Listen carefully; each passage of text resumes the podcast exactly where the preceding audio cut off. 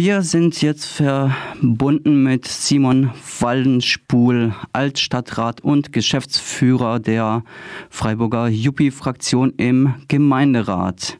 Hallo Simon. Hallo.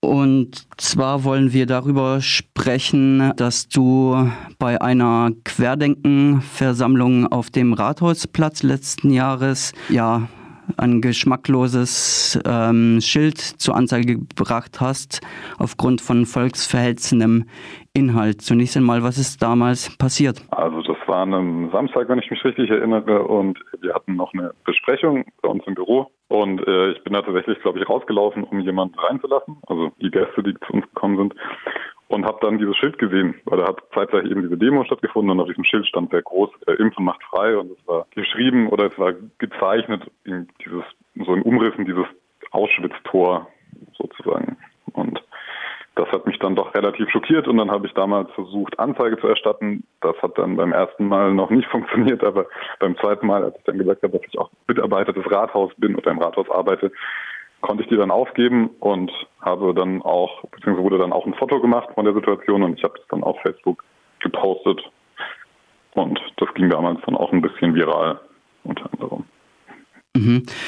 Und dann ist äh, eine ganze Weile nichts passiert. Genau, dann ist gar nichts mehr passiert, bis dann letzte Woche plötzlich mittags zwei Kripo-Beamte vor meiner Tür standen und gesagt haben, ja, äh, mit mir sprechen wollten. Und das ist dann quasi das nächste, was ich gehört habe.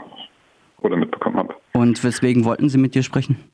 Da tatsächlich ähm, der Herr, der da zu sehen war auf meinem Bild mit diesem Schild, den ich auch nicht unkenntlich gemacht habe, ähm, hat mich wohl ange oder hat mich angezeigt wegen, ja, er sieht ihm seine Persönlichkeitsrechte verletzt, indem ich dieses Bild über die sozialen Medien äh, so, also hochgestellt habe. Und die Kripo-Beamte, was wollten Sie dann konkret von dir wissen? Klassisch, die wollten mich halt, also die sind anscheinend wohl direkt von, also der Herr hat mich angezeigt und die sind dann direkt vorbeigekommen sozusagen und haben mich einfach zu dem Sachverhalt nochmal befragen wollen.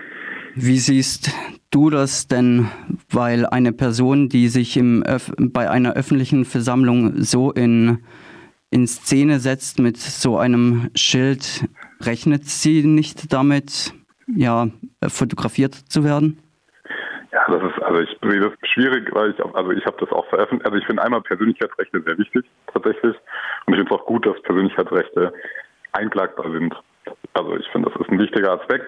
Das heißt, ich bin jetzt finde es auch tatsächlich nicht tragisch, dass diese Person mich angezeigt hat in dem Sinn. Aber ähm, ich sehe es eben so, dass eben, wenn sich jemand mit so einem großen Schild auf einer, in einer Demo sich so hinstellt, ähm, dann muss er sich halt nicht wundern, wenn das passiert, meiner Meinung nach. Und dann sollte er das eigentlich wissen. Und das Zweite, ich habe mir auch Gedanken gemacht, weil ich finde es natürlich, also mit so einem Bild, das dann auch viral geht, verbreitet man ja auch die Message, die auf dem Bild steht. Das ist ja immer so eine zweischneidige Geschichte. Aber in dem Fall fand ich das tatsächlich angemessen, das zu tun, weil ähm, das einfach schon recht früh sehr deutlich gezeigt hat, was für ein, äh, was für, was da auch mitschwingt in diesen Anti-Corona-Protesten. Also eben der die Verschwörungstheorie und der auch damit anhängende Antisemitismus, wurde doch sehr deutlich gezeigt mit so einem Schild und das war dann ein sehr frühes Beispiel ähm, dafür, was ja, das dann später eben noch offensichtlicher wurde, als dann eben die marodierenden Nazi-Horden durch Leipzig gezogen sind. Im Zuge von der Demo war es dann, glaube ich, jedem klar, was da alles auf so dem, auf diesen Anti-Corona-Protesten passiert hat. Ich finde, man hätte es ja vorher schon sehen können und da war dieses Schild ein ja, gutes Beispiel. Mhm. Jetzt ist, ähm, wie du schon angesprochen hast, ja, erscheinen ähm, antisemitische Erscheinungsformen auf diesen Anti-Corona-Protesten beziehungsweise auf Protesten der sogenannten Querdenken-Bewegung auch in Freiburg ähm, zu Vorfällen gekommen.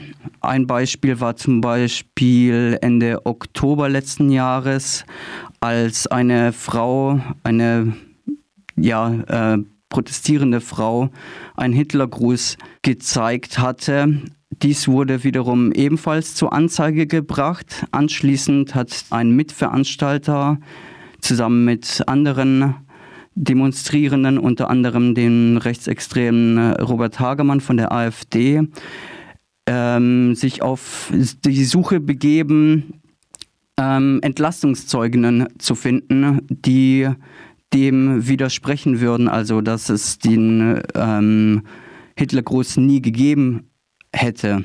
Was zeigt das deiner Meinung nach von einer Szene, wenn sowas passiert und sowas also, häufig passiert? Also ich glaube, man muss also das, das sind ja eigentlich nur Symptome sozusagen meiner Meinung nach.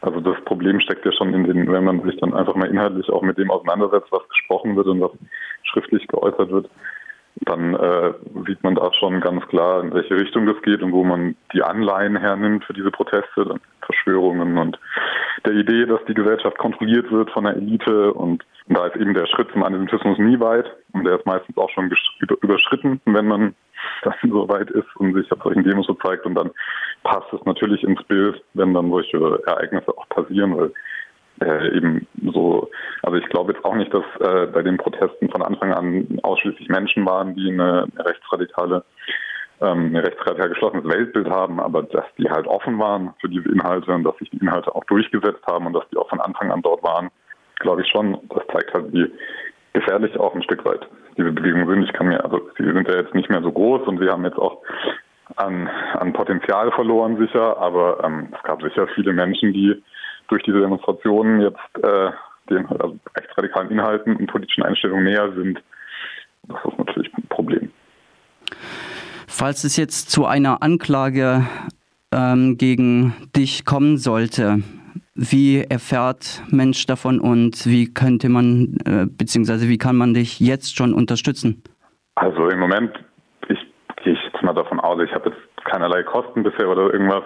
Ich gehe mal, ich also das wird jetzt anscheinend wieder äh, zu der Staatsanwaltschaft in Karlsruhe geschickt. Da ist irgendwie so eine Staatsanwaltschaft, die da zuständig ist für Kreuzverhetzung und die entscheidet dann darüber.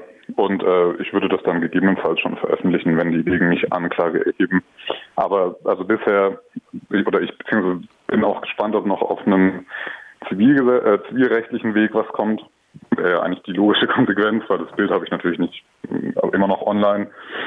Ähm, ja, aber wenn da jetzt größere Kosten für mich entstehen, ich habe leider meine Rechtsschutzversicherung wieder gekündigt, seitdem ich nicht mehr im Stadtrat sitze, was natürlich jetzt ein bisschen blöd ist, würde ich vielleicht, vielleicht nochmal an die Öffentlichkeit wenden, aber im Moment fände ich nur wichtig, also ich persönlich glaube ich, ist wichtig, dass man halt weiter diese Querdenkenbewegung im Auge behält und weiter Aufklärung betreibt, was das, was da dahinter steckt. Das ist, glaube ich, das Beste, was man tun kann im Moment.